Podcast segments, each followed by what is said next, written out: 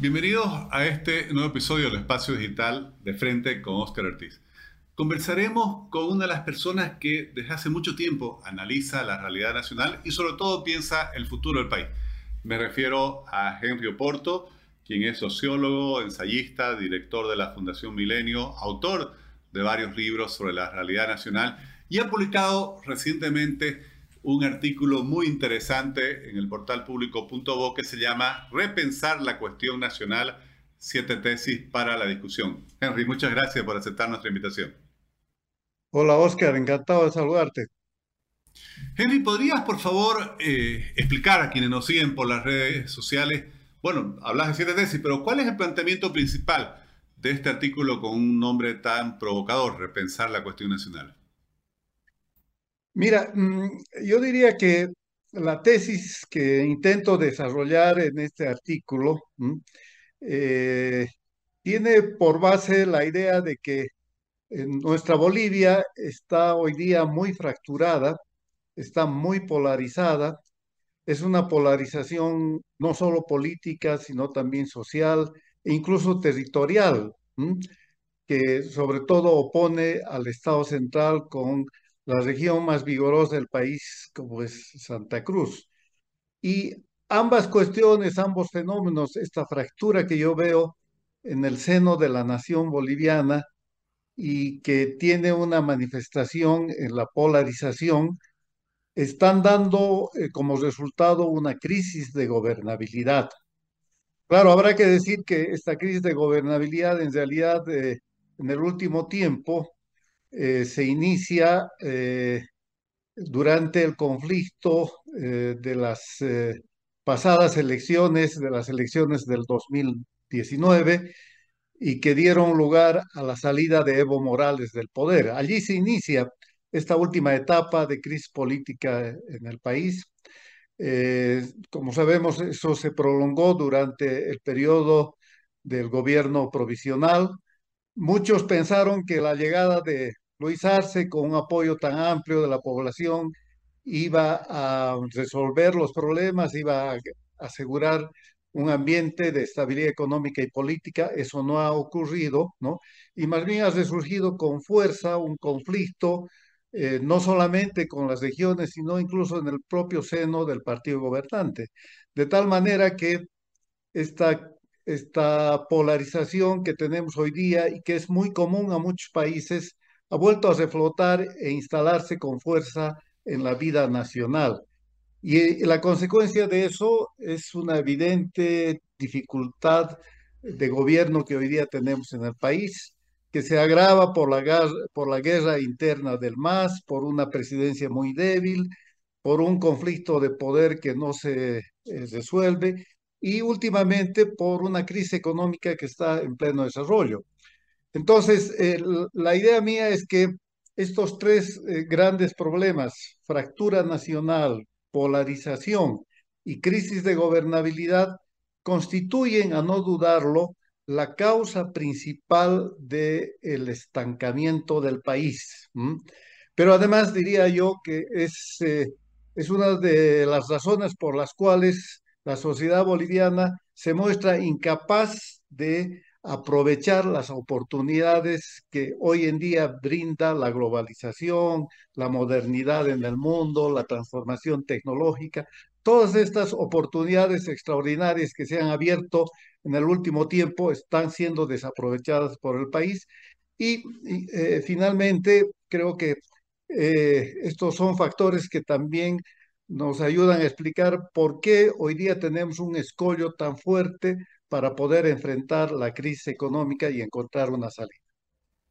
Henry, y en el subtítulo de tu artículo dice, allí donde está la crisis también está el camino a la solución. Bueno, ¿cuál es el planteamiento para justamente poder superar todo ese escenario de fractura interna, de confrontación, de polarización que lo colocas como la principal responsable del estancamiento nacional.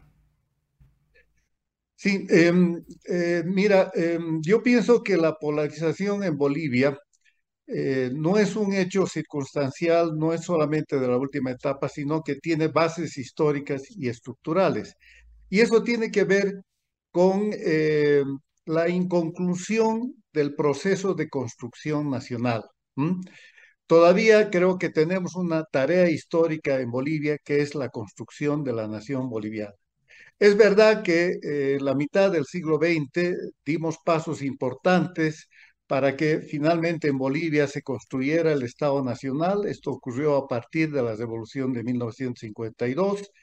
Luego tuvimos eh, impulsos en esa misma dirección por varios momentos, pero no hay duda de que no hemos concluido con la tarea de la construcción nacional.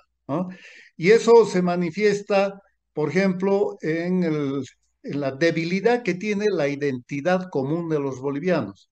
Yo advierto que eh, de un tiempo a esta parte, por ejemplo, han cobrado más vigor las identidades parciales, las identidades, eh, por ejemplo, étnicas, sobre todo por el impulso que le dio el proyecto del MAS, que es un proyecto, proyecto etno-nacionalista, que ha buscado redefinir la identidad nacional a partir de la pertenencia a una nación, a un pueblo indígena. Eso creo que le ha hecho mucho mal a la identidad común de los bolivianos, ¿no? Pero también han surgido otros desafíos, por ejemplo, el corporativismo, que ha tomado mucha fuerza justamente de la mano del etnonacionalismo masista. Y ambos eh, fenómenos lo que han hecho es debilitar profundamente un sentido de nación en Bolivia. Entonces, yo creo que eh, ahí está la raíz eh, del problema de la, falta de gobernabilidad en Bolivia, pero también de la polarización. Por lo tanto, lo que yo demando es retomar, retomar las tareas de la construcción nacional que han quedado pendientes. Y eso significa recuperar la idea de nación, de que somos una nación, no somos varias naciones. Esa es una estafa eh, que nos ha que nos ha instalado el relato masista, ¿no? Tenemos que recuperar eh, y fortalecer la identidad nacional de los bolivianos, lo que no significa desconocer que hay otras identidades parciales que son igualmente importantes, por ejemplo, las identidades regionales o, por ejemplo, las identidades étnicas. Lo que yo cuestiono es que estas identidades más particulares se, se hayan sobrepuesto a la identidad nacional. Y por eso es que tenemos una sociedad eh, profundamente fracturada, ¿no? Es verdad que hemos avanzado en inclusión social, pero eso ha sido a costa de la cohesión social. Y sin cohesión social, ningún país puede desarrollarse.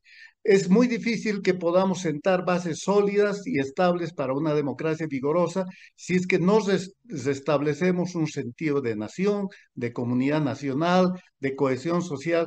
Esa es la propuesta principal que yo trato de desarrollar, que creo que mm, eh, tiene, tiene fundamentos históricos y estructurales. Henry, lo, que eh, afirmás es, muy serio, muy grave, porque estamos a dos años de cumplir 200 años de vida republicana y eh, según tu, análisis, que, además creo que tiene mucho de, de fundamento, hemos fracasado eh, en la construcción de ese proyecto nacional del cual todos nos sigamos parte. ¿Qué, qué implica esto para eh, nuestro futuro? Sí, mira, es, es delicado porque em, esto nos advierte de un rezago histórico eh, en que ha caído Bolivia, ¿no?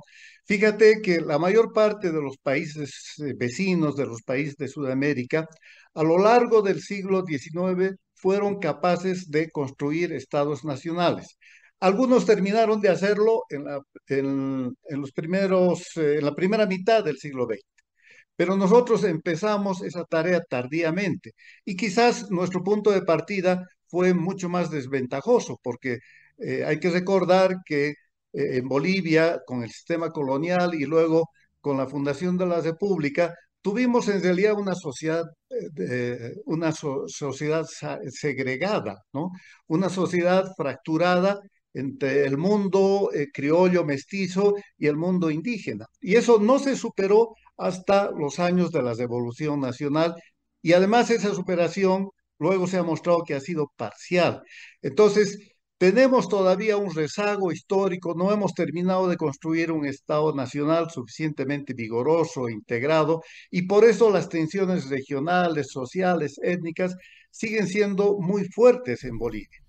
Entonces hay que apuntar a este problema porque de lo contrario no vamos a encontrar posibilidades de eh, eh, avanzar hacia, hacia los desafíos del siglo XXI.